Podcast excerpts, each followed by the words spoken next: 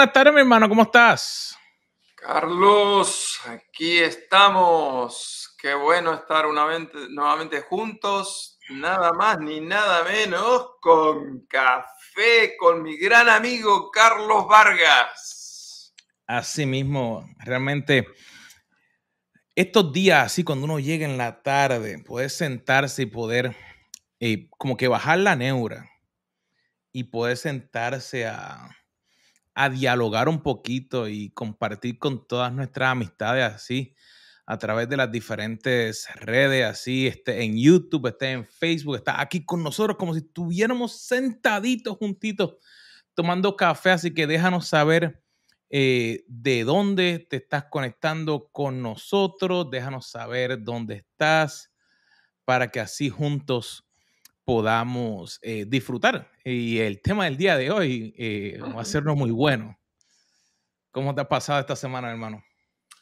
Mira, fue fuerte, intensa. el Señor siempre con su mano de, cuidado sobre uno. Yo siempre digo que probablemente uno sea consciente nada más que del 5% de las maneras en que el Señor a uno lo protege y lo libra. Este, quizás nada más que del 1% o quizás aún menos, pero esos ángeles que cuidan de uno están ahí velando, velando, velando. Y esta, esta semana este, pude ver esa mano del Señor. O sea que lo que pasó esta semana era de ese pequeño porcentaje donde pude tomar eh, conciencia de cómo Él me estaba guardando. Y vimos también bendición en lo que estamos haciendo, la gente con la cual estamos trabajando, capacitando, entrenando. Este, todo eso uno no, lo motiva para seguir creciendo, para seguir sirviendo, para seguir ayudando a desarrollar a otras personas. Y mi hermano, la semana pasada me dejaste con esa pregunta, pero antes de que vaya allá, estamos ya en el, en el libro de Proverbios, el libro de la sabiduría, ¿no? Estamos increíblemente, pero ya hemos pasado, eh, obviamente, la mitad del año, por lo tanto, ya hemos pasado la mitad de la lectura de la Biblia en un año. Eh, más o menos se calcula que el libro de Salmos establece por ahí la, mitad, así que ya estamos en el libro de Proverbios, nos tocaría para los que están leyendo la Biblia en un año con nosotros, capítulo 2 al 5. Y, si me pongo a pensar, la sabiduría, como decíamos la semana pasada, realmente hay personas que piensan eh, que saben mucho y ese, y ese colmo del necio me, me dejó pensando. Y, si no viste, eh, la semana pasada comenzamos con mi, querido hermano Carlos, me ¿cuál es el colmo del necio? Y yo, el colmo del necio. Y yo, piensa que te piensa. Y es que es tan necio que cree que es sabio. Y, realmente pensar... Eh, pensar de esa manera eh, o, darnos cuenta que realmente hay momentos en los que eh, eso, como mencionamos, hay veces que nosotros somos los necios. Eh, lo bueno es uno darse cuenta y poder tratar de mejorar. Pero cuando uno tiene que lidiar con otras personas que son las que están así, los dos son momentos difíciles y te diría que por eso es que el tema de hoy, eh, ¿cuál es el tema de hoy, Carlos? Porque es que va conectado.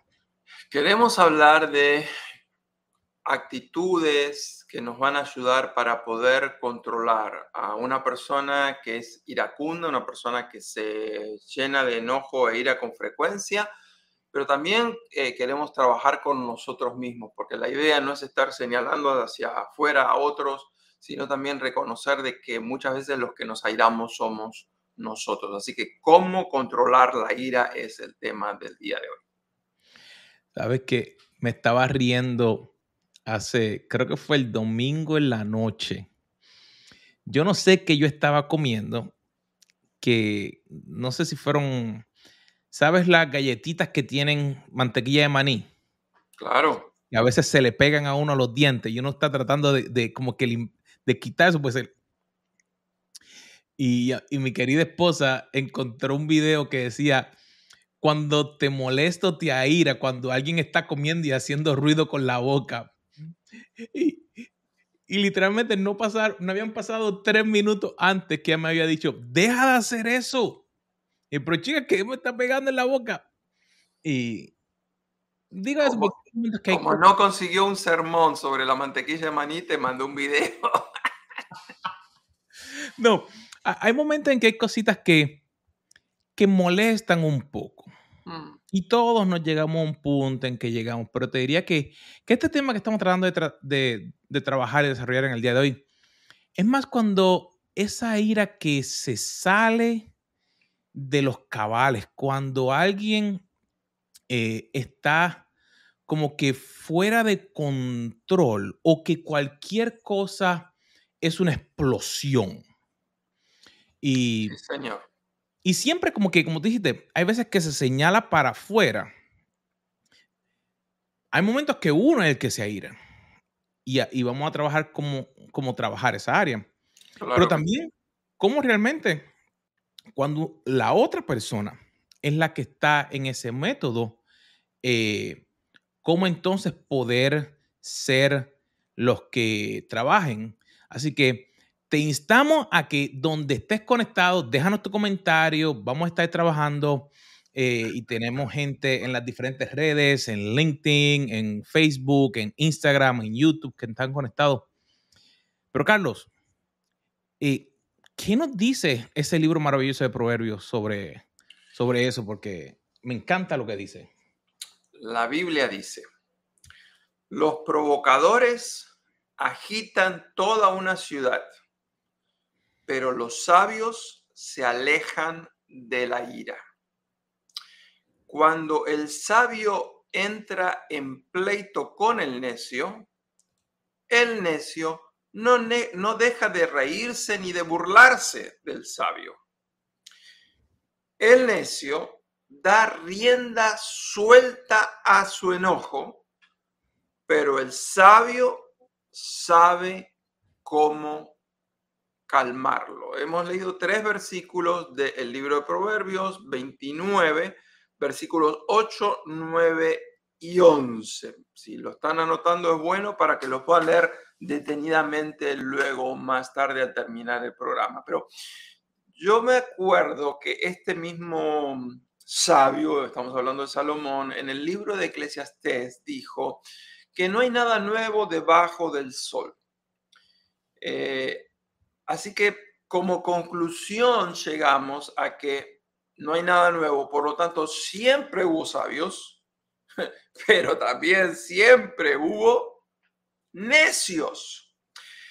Y es verdad, no hay nada nuevo, es decir, no es que los necios es algo nuevo en el mundo, pero lo que sí es diferente es la cantidad de personas necias que viven hoy comparadas con la cantidad de personas necias que han vivido en el pasado. Eh, yo sé que estoy un poco filosofando, medio profundo, así que voy a tratar de explicar a lo que me estoy refiriendo. Se está calculando que la población del mundo en nuestros días es de aproximadamente 8 mil millones de personas.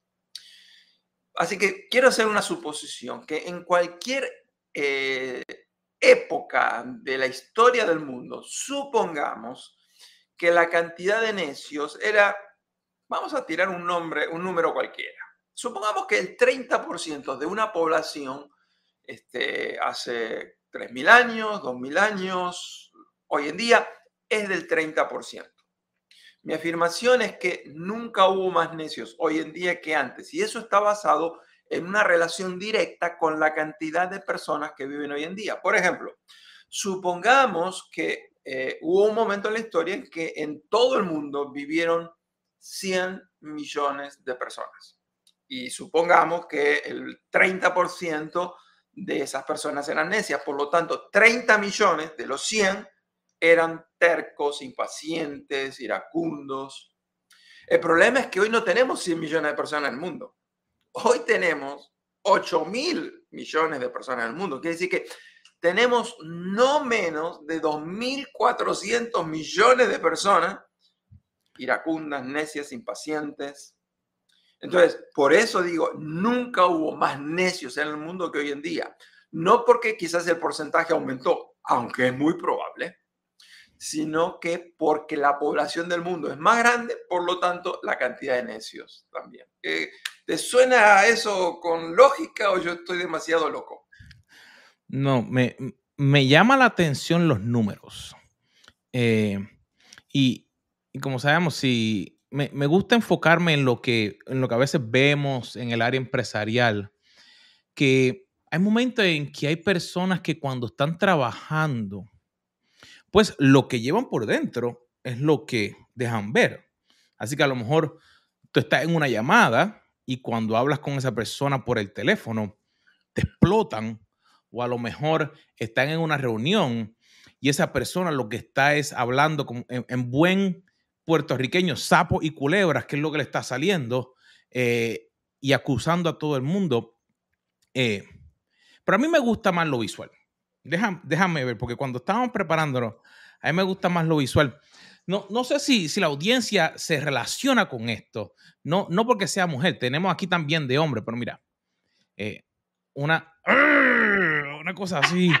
Eh, tenemos ahí un jefe que está peleándole, ah, pero ¿por qué están haciendo? Que no lo están haciendo bien. Tenemos ahí uno que, que, que está gritando ahí sin, se le ve hasta acá, hasta el galillo viejo, como dirían. Mira, como te decía, por el teléfono y con un megáfono a la misma vez. Así que quieres que te, escuchen por el otro lado y gritarte, pero también. Pero a veces pensamos que solamente en los grandes. Pero también ocurre porque los niños. También copian las acciones que ven de sus padres eh, o de sus adultos. Y me llama mucho la atención porque a veces me he dado cuenta que cuando está, cuando estamos fuera de control, nuestra vida, nuestra empresa, nuestro trabajo comienza a afectarse de una manera. Un ejemplo, no tengo entonces la forma de cómo conectarme con mis empleados, no puedo relacionarme con mi esposa, no puedo relacionarme con mis hijos. Entonces, hay tantas cosas que ocurren cuando estamos fuera de control y comenzamos la semana pasada hablando del necio que no acepta la corrección. Y como mencionábamos, muchas veces el necio lo que hace es agitar, buscar las cosas. A veces habla sin saber pero como es tan bocón, en, buen latino, que habla tan duro, entonces la gente le pone atención. Pero una de las cosas que realmente me ponía a pensar es que tenemos que darnos cuenta realmente cuando hay un problema en nuestra vida y estamos fuera de control, porque si no, ese es el principio de cuando nos vamos fuera de, del área. Y entonces, a la que uno dice a veces unas palabras, como dirían, a las que salen de la boca es muy difícil traerlas de vuelta, ¿no te parece? Eh, tal cual. Eh, es tan difícil que es imposible. Eh, la Biblia dice que el necio tiene una serie de características, pero la que estamos hablando de hoy es una de las más populares, que es la persona que está completamente fuera de control y que esa, ese descontrol se manifiesta a través de su boca. Dice, el necio da rienda suelta a su ira, pero el sabio, en cambio, la reprime.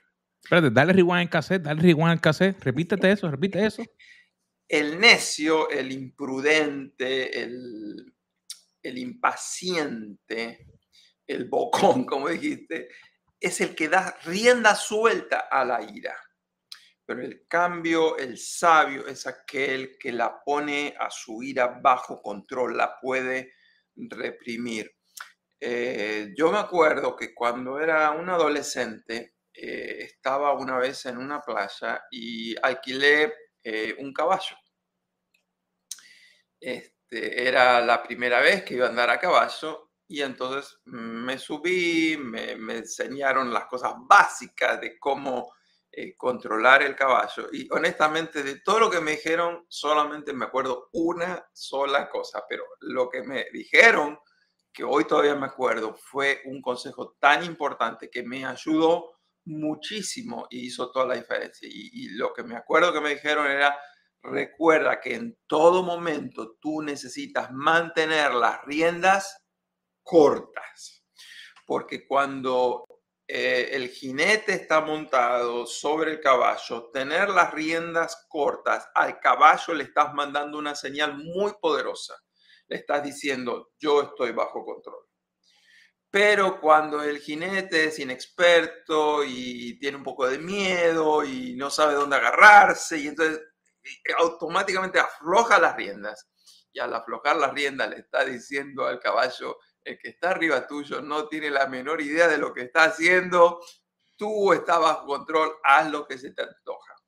Y generalmente cuando tú lo mantienes con la rienda corta, el caballo se mantiene corto, corto, porque sabe que tú lo, a la derecha, a la izquierda, lo frenas.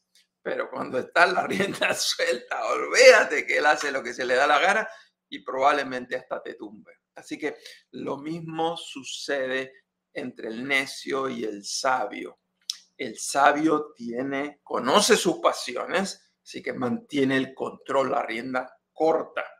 El necio, eh, él no puede ni, como tú decías, el colmo del necio es que el necio es tan necio que él se cree sabio, así que él lo que menos está pensando es que tiene que controlar su ira y por eso hace el desmadre y rompe relaciones y tantos problemas. Y por supuesto, después siempre hay que tratar de justificarla, ¿no?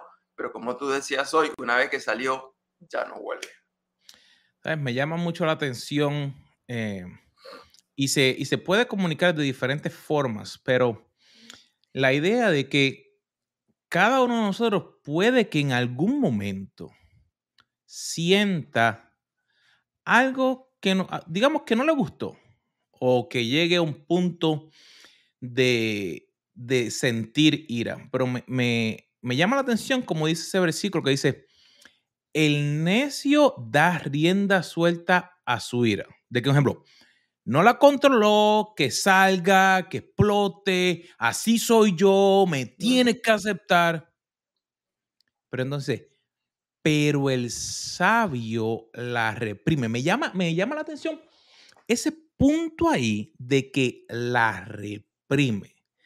Que a veces uno piensa, ah, pero es que hay gente que no siente ira. Y no es que no sienta ira. Es que ha aprendido a cómo trabajar esa emoción que muchas veces llega, pero si no sabemos cómo tratarla, entonces nos afecta y entonces ya es donde sale. Y, me acuerdo que hubo una vez que eh, estuve en un evento, en una situación, y, esta persona molesta porque lo que estaba ocurriendo, que no estaba de acuerdo a lo que la persona pensaba que debería estar ocurriendo. Y en tantos lugares que he que explotan y hacen cosas, eh, y lo que ocurre es que entonces uno pierde esa conexión con esa persona, la persona no se da cuenta. Y digamos, con, con un ser querido, cuando uno explota, y te digo, yo tuve que aprender a tener que morderme la lengua, como diría. Eh, porque es momento en que cuando uno explota, uno no puede retomar esas palabras.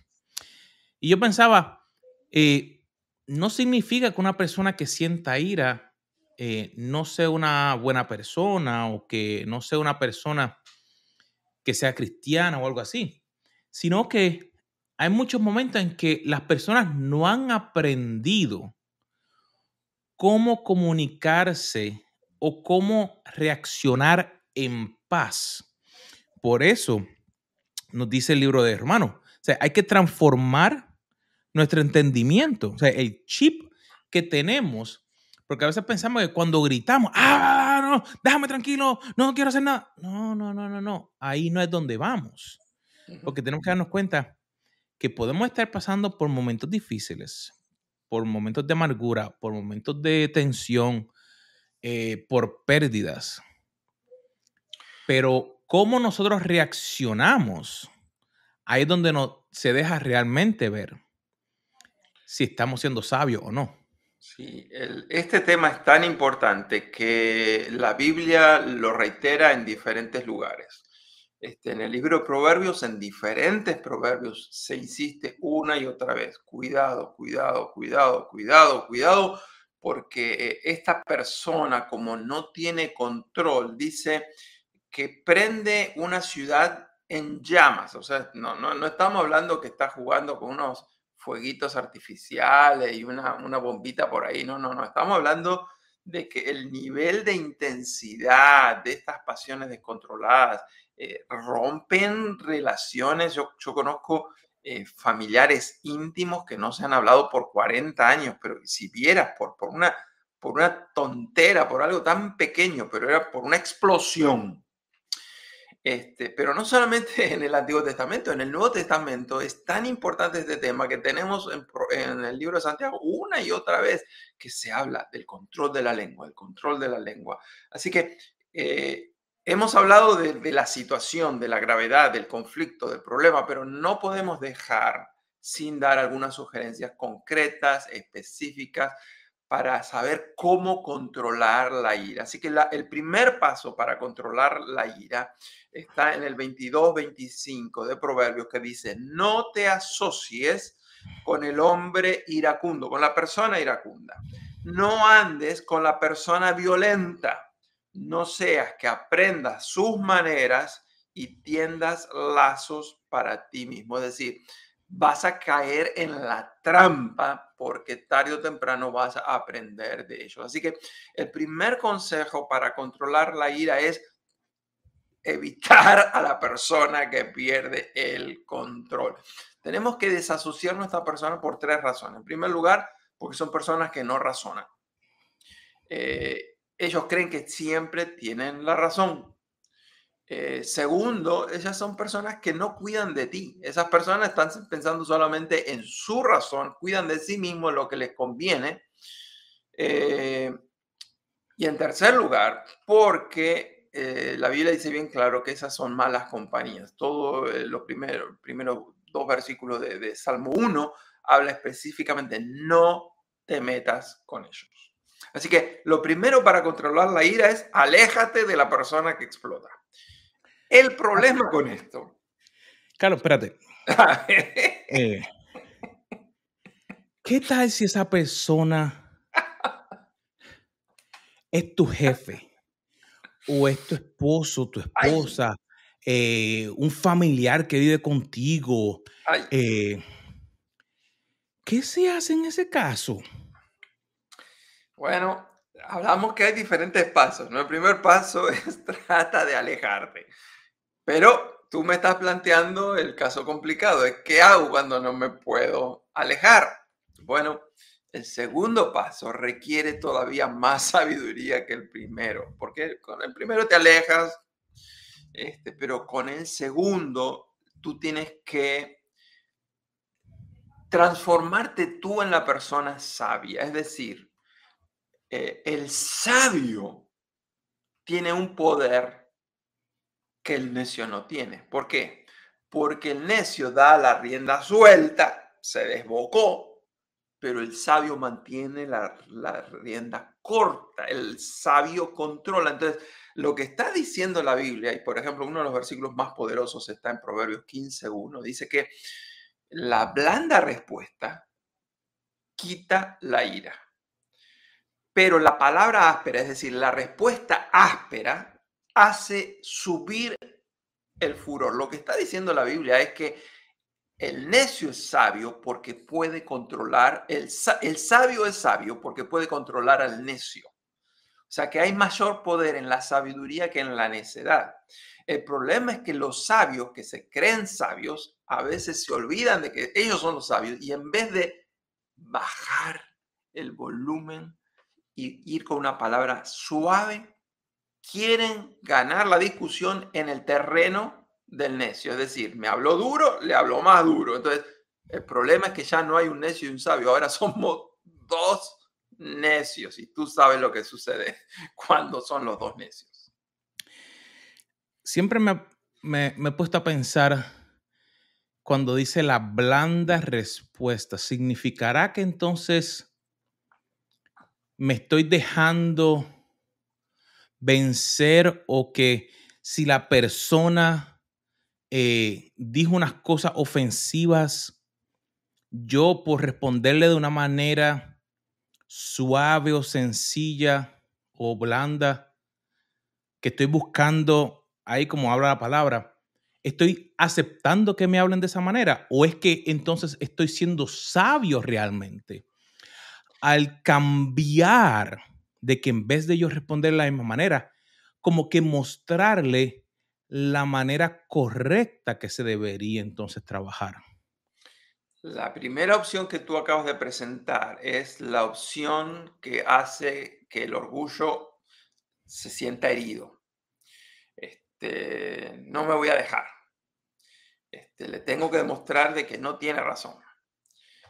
Pero esa no es la idea. La idea de la respuesta blanda es la respuesta sabia, es la palabra oportuna en medio del conflicto. Y como tú lo dijiste, exactamente es así. El sabio tiene que enseñarle al necio cómo manejar la situación, porque solamente el sabio puede controlarlo el problema es que hay que ser tan sutil de controlar la situación sin decirle al necio, mira, esto lo voy a controlar yo porque tú eres tan necio. Ahí explotamos, ¿no? La blanda respuesta. Ahora, la blanda respuesta no significa seguir argumentando, pero con un volumen bajo. No, no, el argumento va a llevar a otro argumento y, y tú podrás aguantar el volumen 5 o 10 minutos, pero si tú sigues argumentando en algún momento y se explota. A veces el argumento funciona de esta manera. Quisiera dar un ejemplo bien, eh, bien concreto. Supongamos que los dos están, se ya se está subiendo el, tono ¿no? de la conversación y, y el necio quiere ganar. Eso significa que él quiere imponer su punto de vista. La blanda respuesta quizás, solamente es un ejemplo de los muchos que podríamos dar, es decir, te respeto, tú eres tan importante para mí que va a ser mejor postergar esta conversación para mañana, para pasado mañana, cuando los dos estemos en mejores condiciones de dialogar y razonar. Ahora, notemos que yo no le estoy diciendo, eh, contigo no se puede razonar. No, no, no, no. O sea, eh, eh, nosotros formamos parte de un sistema, los dos estamos involucrados, pero le estamos afirmando, la relación es muy importante. Porque tú me decías, bueno, ¿qué hago cuando no me puedo separar de la persona que explota? Bueno, le estoy diciendo, mi relación contigo para mí es muy importante. Pero precisamente porque es tan importante, es mejor que dejemos esto como está y luego continuamos. Entonces, eso automáticamente tiene que enfriar. El problema ahí, y quiero advertirte, es que el necio no va a querer parar. ¿Por qué? Porque el necio quiere ganar y él quiere ganar ahora. Pero ¿saben qué? Para pelear se necesitan cuántos? Dos. Si tú le dices, no, eh, te respeto tanto, tú eres tan importante para mí que es, preferible que lo dejemos. Si, si pensamos entonces pasó la situación, pasó la explosión, el necio quiere ganar. Digamos que nosotros estamos aprendiendo a cómo controlarlo nosotros mismos, porque digamos que a lo mejor nosotros éramos ese necio que en otros momentos explotaba.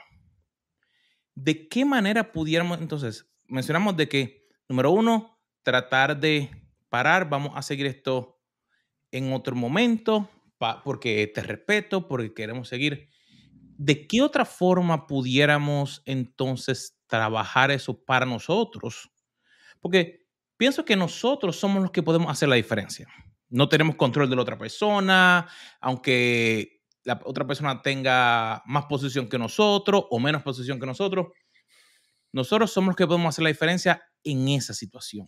¿Qué otra forma pudiéramos eh, cambiar o transformar eso? Eh, el Señor Jesucristo en el Evangelio según San Mateo capítulo 11 del 28 al 30 dijo, aprendan de mí soy manso y humilde de corazón. Si hay una manera para aprender a controlar nuestra propia ira y madurar en la fe y ser más sabios y cuidar nuestras reacciones, no hay nada mejor que aprender de aquel que es el modelo perfecto. Él es manso, él es humilde, él sabía cuándo hablar, él sabía cuándo callar. Así que por eso que estamos leyendo la Biblia, porque queremos aprender más del modelo perfecto. Y el mismo apóstol Pablo nos dijo en Filipenses 2, del 3 al 5, recuerden, no hagan nada por egoísmo, por vanagloria, por pelear. Dice, Tengan una actitud humilde, consideren a los demás como superiores a ustedes mismos. No busquen sus propios intereses, pongan primero los intereses de los demás. Haya pues en ustedes esta actitud que también tuvo Cristo Jesús. Es decir, como Él es el modelo de mansedumbre, de humildad, de dominio propio, aprendamos de Él que es el modelo. Lo dijo Jesús y Pablo dijo, tengamos nosotros la actitud de Jesús. Wow, realmente cambiar comienza con nosotros. Así que si nos enfrentamos a una situación donde a lo mejor la otra persona puede estar mostrando ser un poco necio, o si somos nosotros, porque llega el momento en que nosotros somos los que a lo mejor estamos siendo un poco necios, ahí tenemos tres formas las cuales podemos cambiar y comienza con nosotros. Nosotros somos los que podemos hacer el cambio en medio de todo lo que hay. Pero acuérdate, tú y yo somos la sal. Y la sal le da sabor. Aunque hay gente que le echa demasiada sal y después tiene pretensión. Pero la idea es que nosotros le podamos dar sabor a dónde vamos, dónde entramos, lo que hacemos para ser diferentes, para que de ahí podamos crecer.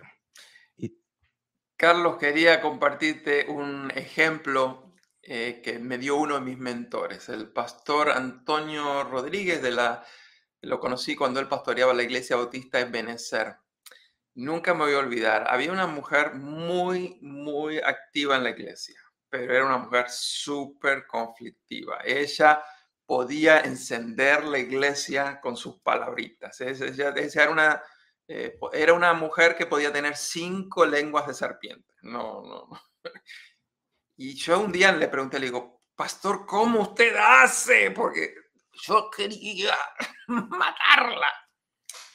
Y él, con una sonrisa, con esa calma que le, que, le caracterizaba, me dice, los pastores tenemos que aprender a torear. Digo, no, no, no, ¿qué, qué, qué, ¿de qué se trata?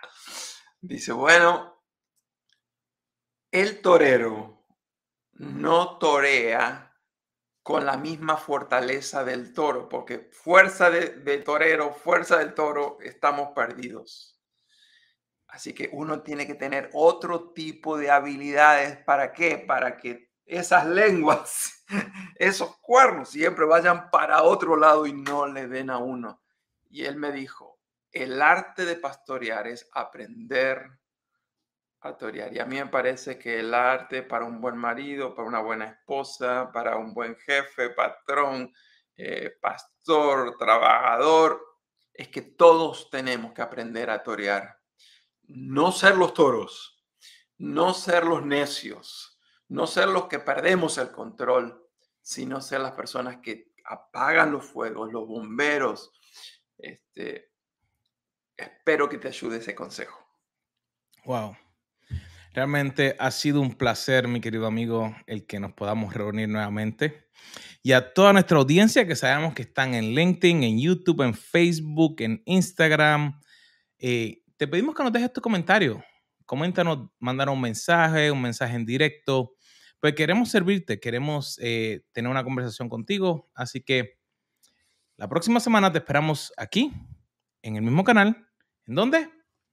En Café, con, los Carlos. Carlos.